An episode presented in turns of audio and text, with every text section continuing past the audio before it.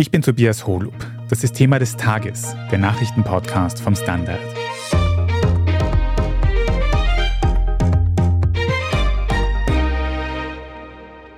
Ein blutiges Steak, ein würziger Burger oder eine saftige Händelbrust.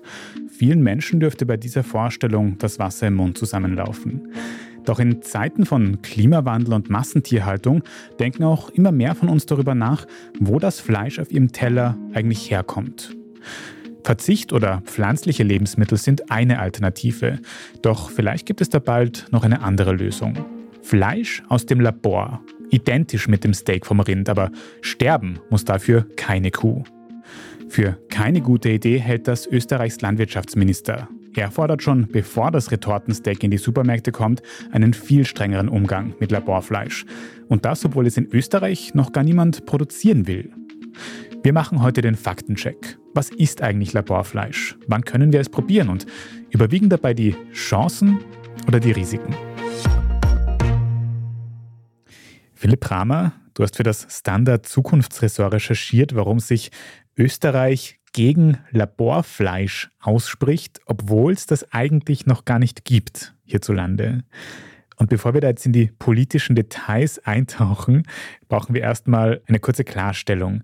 Was ist denn eigentlich Laborfleisch? Wie wird das gemacht? Ja, Laborfleisch oder auch kultiviertes Fleisch oder In-vitro-Fleisch ist Fleisch, das im Gegensatz zu Fleischersatzprodukten, die ja momentan schon erhältlich sind und die ja aus Erbsenprotein oder Soja bestehen, wirklich Fleisch sind. Also das ist eigentlich the real thing, nur dass dafür eben keine Tiere getötet werden. Das funktioniert so, dass man die biologischen Prozesse, die auch in einem Tier ablaufen, also Muskelwachstum, momentan eben im Labor nachbaut. Da werden einem lebendigen Tier Muskelzellen entnommen das stirbt dabei nicht.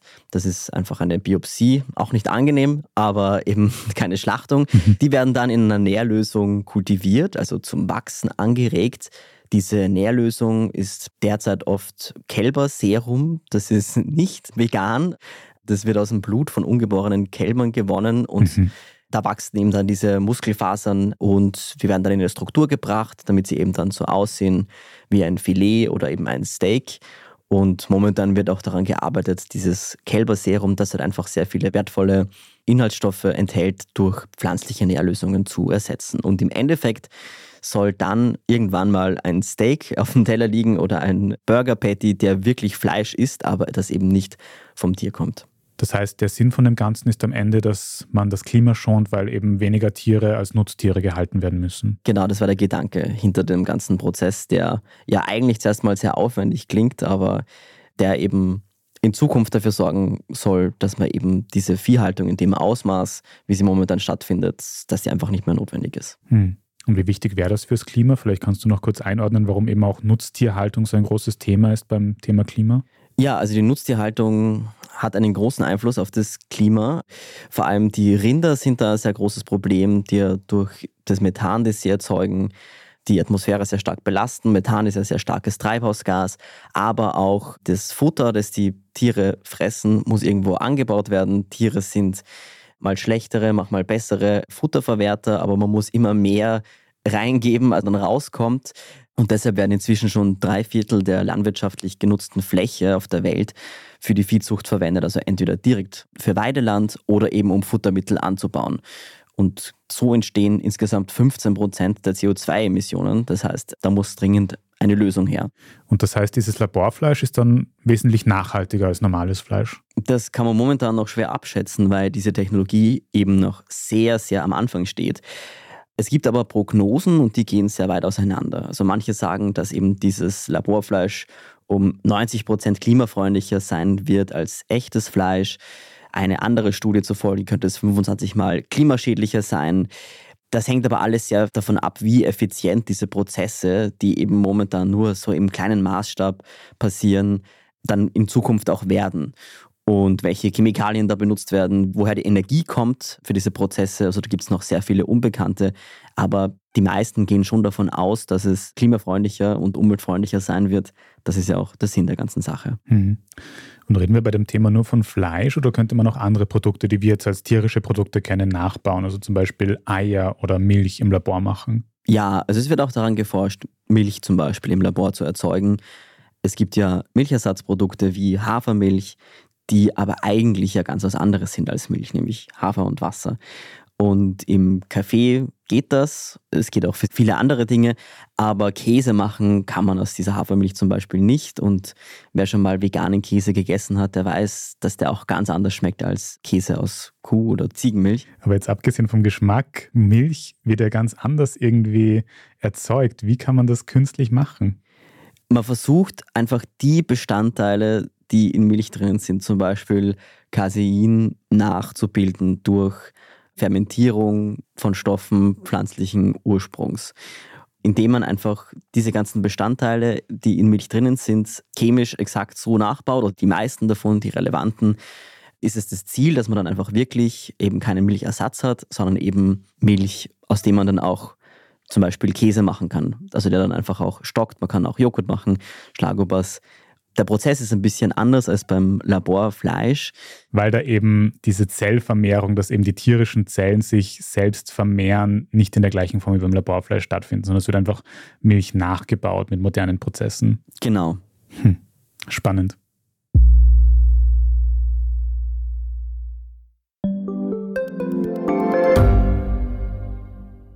Gibt es außerirdisches Leben? Haben Tiere ein Bewusstsein? Können wir durch die Zeit reisen? Es gibt so viele große Fragen, die uns Menschen seit Jahrtausenden beschäftigen. Aber erst jetzt kann die Wissenschaft Antworten darauf liefern. Oder neue Rätsel entdecken. Ich bin Tanja Traxler. Und ich bin David Rennert.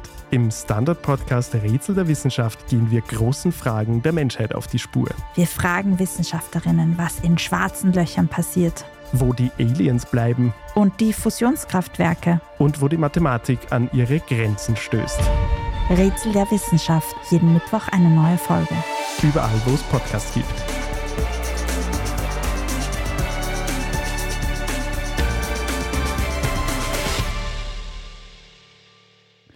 So viel zur Theorie, aber kann man so ein Laborfleisch irgendwo eigentlich schon ausprobieren?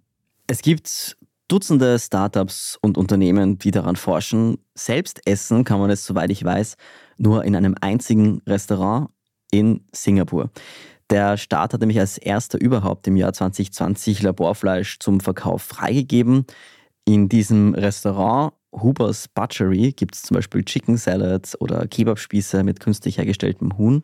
Allerdings nur am Donnerstag und insgesamt reicht die wöchentliche Lieferung nur für sechs Portionen, weil einfach diese produzierten Mengen noch sehr, sehr gering sind. Erlaubt per se ist das Laborfleisch allerdings in einigen anderen Ländern auch. Letzten Sommer zum Beispiel hat die Lebensmittelbehörde in den USA kultiviertes Hühnerfleisch erlaubt und Israel, wo auch sehr viel dazu geforscht wird, hat erst vor einigen Tagen grünes Licht für Rinderfiletscheiben aus dem Labor gegeben. Bisher kann man das aber in diesen beiden Ländern nur jetzt bei speziellen Anlässen Kosten im Supermarkt kaufen oder im Restaurant bestellen, kann man es eben nicht, weil einfach diese ja, Produktionskette noch nicht steht. Hm. Wie schaut das bei uns in Europa aus? In Europa gibt es bisher noch nirgends zu kaufen, wird auch nicht produziert. Es gibt auch keinen Zulassungsantrag bei den EU-Behörden.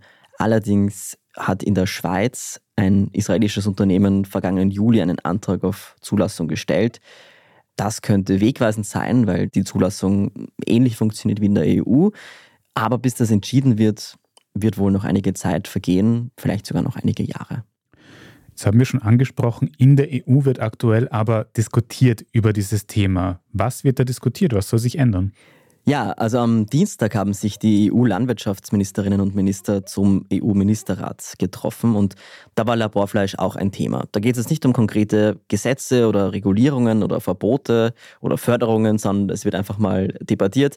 Es sind vor allem kritische Standpunkte, die dort diskutiert werden, also dass zum Beispiel die traditionelle Landwirtschaft in Gefahr ist und dass sich die Macht über die Lebensmittelherstellung in Zukunft bei einigen wenigen Großkonzernen konzentrieren könnte, also die dann eben fähig sind, dieses kultivierte Fleisch, das ja ein sehr komplizierter Prozess ist, herstellen zu können. Und es wird auch angesprochen, wie gesund das eigentlich ist, aber auch, ob es wirklich nachhaltiger ist als Fleisch von Schlachttieren. Ändern wird sich aber jetzt mal nichts. Verstehe ich das richtig? In Europa haben wir noch nicht wirklich eine Regulierung zu dem ganzen Thema, aber trotzdem wird jetzt schon mal kritisiert, was alles daran schlecht sein könnte. Genau, und zwar auf Drängen von Österreich. Es ist eine Notiz, also der hat keine Rechtskraft und auch kein konkreter Vorschlag. Der wurde eben unter der Federführung von Österreich mit Italien und Frankreich eingebracht. Weitere Mitgliedstaaten haben sich dem angeschlossen. Und manche sagen auch, es ist viel zu früh, um dieses Thema jetzt groß zu diskutieren. Und das sagt zum Beispiel auch das Gesundheitsministerium, das in Österreich für die Lebensmittelzulassung zuständig ist. Und dort hat man mir zum Beispiel gesagt, dass man diesem EU-Zulassungsverfahren, das sehr streng ist und da wird ohnehin geprüft, ob ein Lebensmittel gesund und sicher ist, dass man dem nicht vorgreifen muss und dass das, was in diesem Dokument steht, auch nicht der Meinung der österreichischen Bundesregierung entspricht, sondern eben des Landwirtschaftsministeriums. Des Landwirtschaftsministeriums, also von unserem Landwirtschaftsminister Norbert Totschnig von der ÖVP und von dem ist das ausgegangen. Verstehe ich das jetzt richtig? Genau. Und dass der Landwirtschaftsminister Norbert Totschnig kein großer Fan von Laborfleisch ist, das wissen wir eigentlich eh schon seit längerem. Im Sommer hat er sich bereits dazu geäußert und zwar, dass eben dieses Laborfleisch mit natürlichem Fleisch nichts zu tun hat. Und auch der Bauernbundpräsident Georg Strasser hat im Herbst wieder vor Laborfleisch gewarnt. Er sieht darin einen Angriff auf die heimische Landwirtschaft. Die FPÖ hat auch Laborfleisch kritisiert und bei ihren Bauernprotesten vergangene Woche auch dazu aufgefordert, unter anderem gegen das Laborfleisch zu demonstrieren. Das es noch nicht gibt in Österreich und der Das es noch nicht gibt. Und wie gesagt, momentan wird es erst in sehr kleinen Mengen produziert und das wird die nächsten Jahre wahrscheinlich auch so bleiben. Aber wenn es wirklich erfolgreich ist, also wenn es preiswert ist, wenn es gesundheitlich unbedenklich, umweltfreundlich und vor allem auch im großen Stil produzierbar ist, dann gibt es für einige Akteure natürlich schon sehr viel zu verlieren weil die Viehzucht ist ja sowieso unter Druck wegen Bildern aus Ställen, wo immer wieder Tierquälerei stattfindet, wegen der hohen CO2-Emissionen. Und das alles wäre dann natürlich nicht mehr notwendig, wenn es dieses Laborfleisch mal im großen Maßstab gibt. Und ich kann mir vorstellen, dass die Landwirtschaftsbranche, die ja einfach auch einen traditionell großen politischen Einfluss hat, schon mal sich auf einen Kampf vorbereitet. Und da geht es sehr stark auch um Kennzeichnung. Also dass man wirklich kennzeichnen muss, dass da Laborfleisch drinnen ist. Das ist grundsätzlich auch eine gute Idee, weil manche wollen ja vielleicht auch gar kein echtes Fleisch dann mehr kaufen. Da wird aber bereits jetzt über das Wording gesprochen. Also die Laborfleischhersteller oder Forschenden müssten, äh, müsste man eigentlich sagen, sind eher gegen den Begriff Laborfleisch, sondern eher für das Wort kultiviertes Fleisch. Und mit dem Thema lässt sich natürlich auch gut Politik machen. Also Essen emotionalisiert ja total. Also man denkt ja nur an die Debatte zu veganer Ernährung und ja, da kann man einfach sehr schöne Narrative stricken mit diesem Thema. Also die italienische Premierministerin Giorgia Meloni sagte bei der Klimakonferenz in Dubai, dass sie nicht in einer Welt leben will, in der die Reichen natürliche Lebensmittel essen, während die Armen mit synthetischen Fraß abgespeist werden, jetzt mal frei formuliert. Und dass das eben die Begründung auch ist, warum Italien vergangenes Jahr Laborfleisch schon mal vorab verboten hat.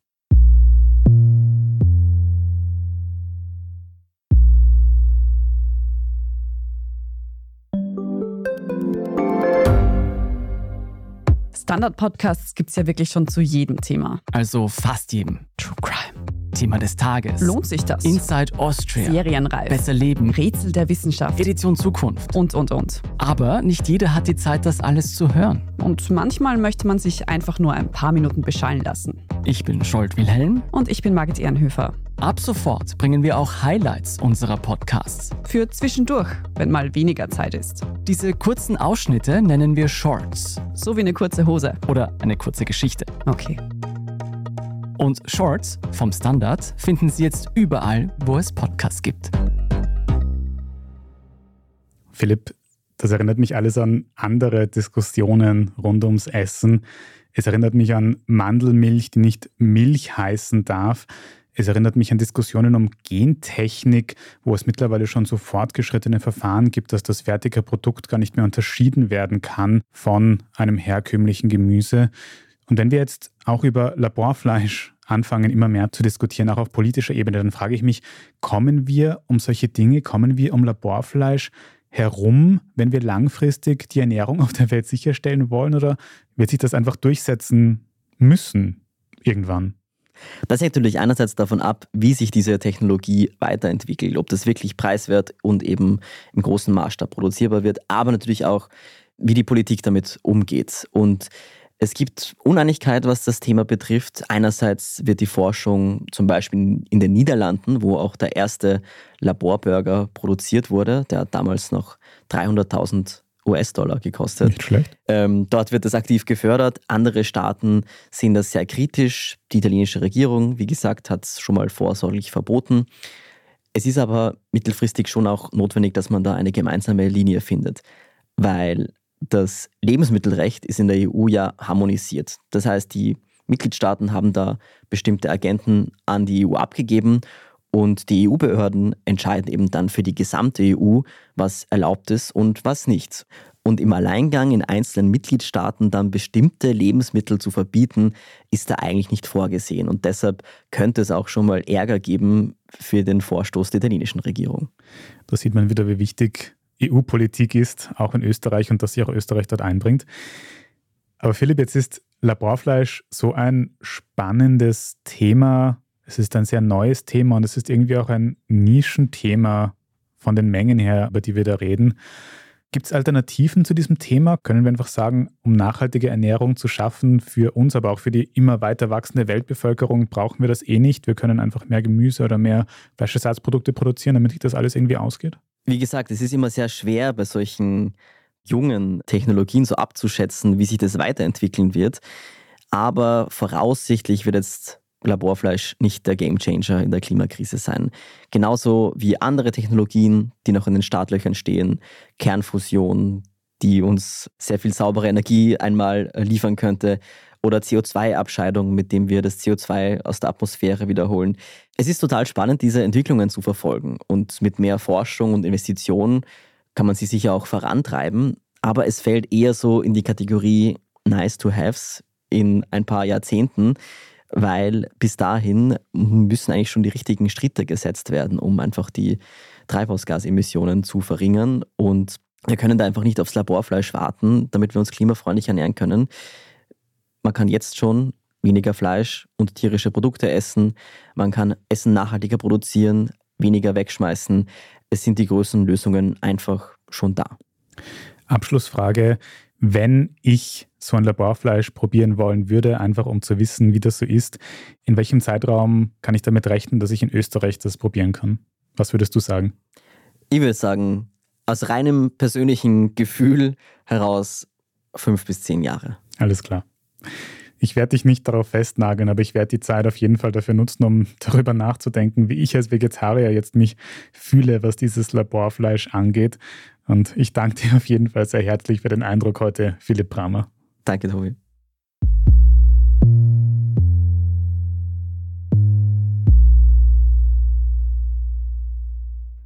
Wir machen jetzt dann gleich noch weiter mit unserer Meldungsübersicht und sprechen unter anderem darüber, warum man gerade so viele überraschende Neuigkeiten von unserem Bundeskanzler Karl Nehammer von der ÖVP hört. Wenn Ihnen, liebe Zuhörerinnen und Zuhörer, dieser Podcast gefallen hat, dann abonnieren Sie Thema des Tages auf Ihrer liebsten Podcast-Plattform, dann verpassen Sie keine weitere Folge mehr. Mit einer guten Bewertung oder einem netten Kommentar helfen Sie uns außerdem sehr, also vielen Dank dafür. Wir sind gleich zurück.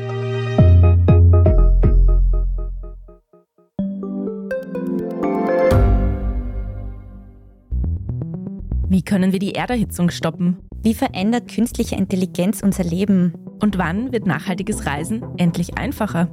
Um diese und viele weitere Themen geht es im Podcast Edition Zukunft und Edition Zukunft Klimafragen. Ich bin Alicia Prager. Und ich bin Julia Beirer. Wir sprechen über Lösungen für das Leben und die Welt von morgen. Jeden Freitag gibt es eine neue Folge, überall, wo es Podcasts gibt.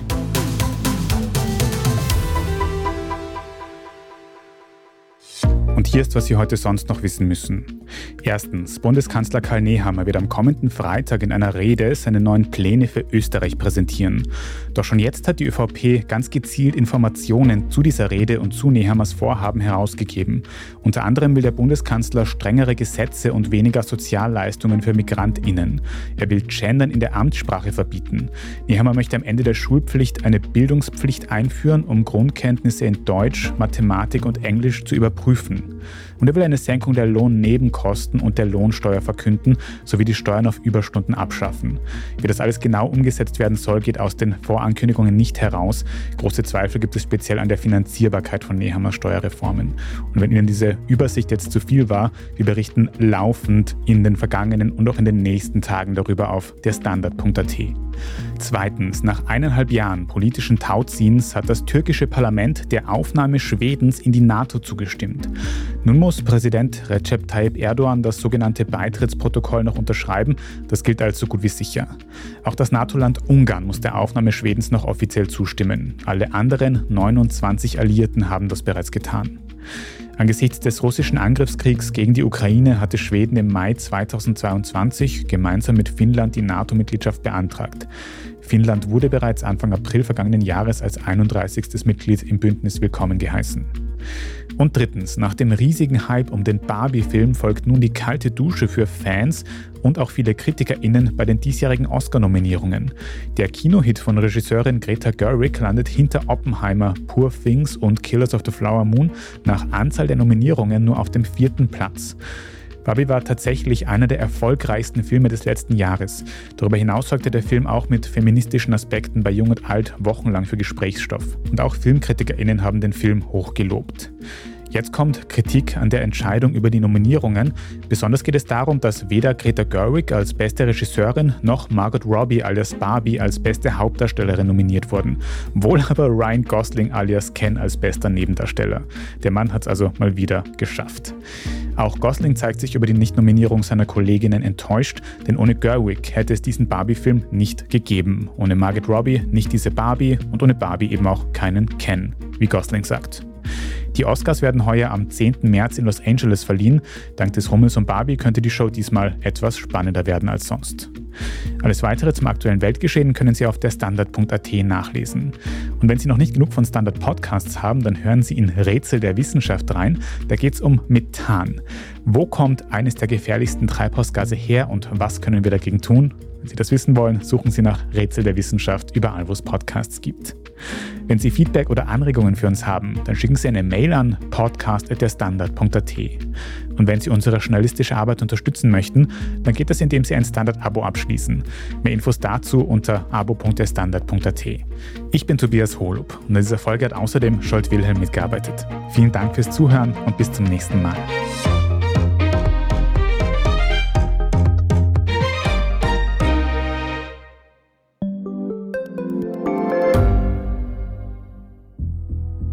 Was ich nicht nachvollziehen kann, ist, warum an jedem Unrecht immer ich schuld sein soll. Ein Korruptionsskandal jagt den anderen. Österreich hat in den letzten 30 Jahren viel über Klimaschutz gesprochen, aber zu wenig getan. Die Politik verschläft die Klimakrise. Die Behörden haben alles richtig gemacht. Fehler vergisst man, statt daraus zu lernen. So sind wir nicht. So ist Österreich einfach nicht. Aber wie ist Österreich dann? Das wollen wir bei Inside Austria herausfinden. Wir blicken auf die großen österreichischen Skandale. Von Ibiza bis Ischgl. Wir wollen wissen, wer dafür in der Politik die Verantwortung trägt. Und wir schauen genau hin, wo Österreich über seine Grenzen hinaus mitmischt. Vom Wirecard-Skandal bis zum Ukraine-Krieg. Das ist Inside Austria von Standard und Spiegel. Jeden Samstag eine neue Folge, überall, wo es Podcasts gibt.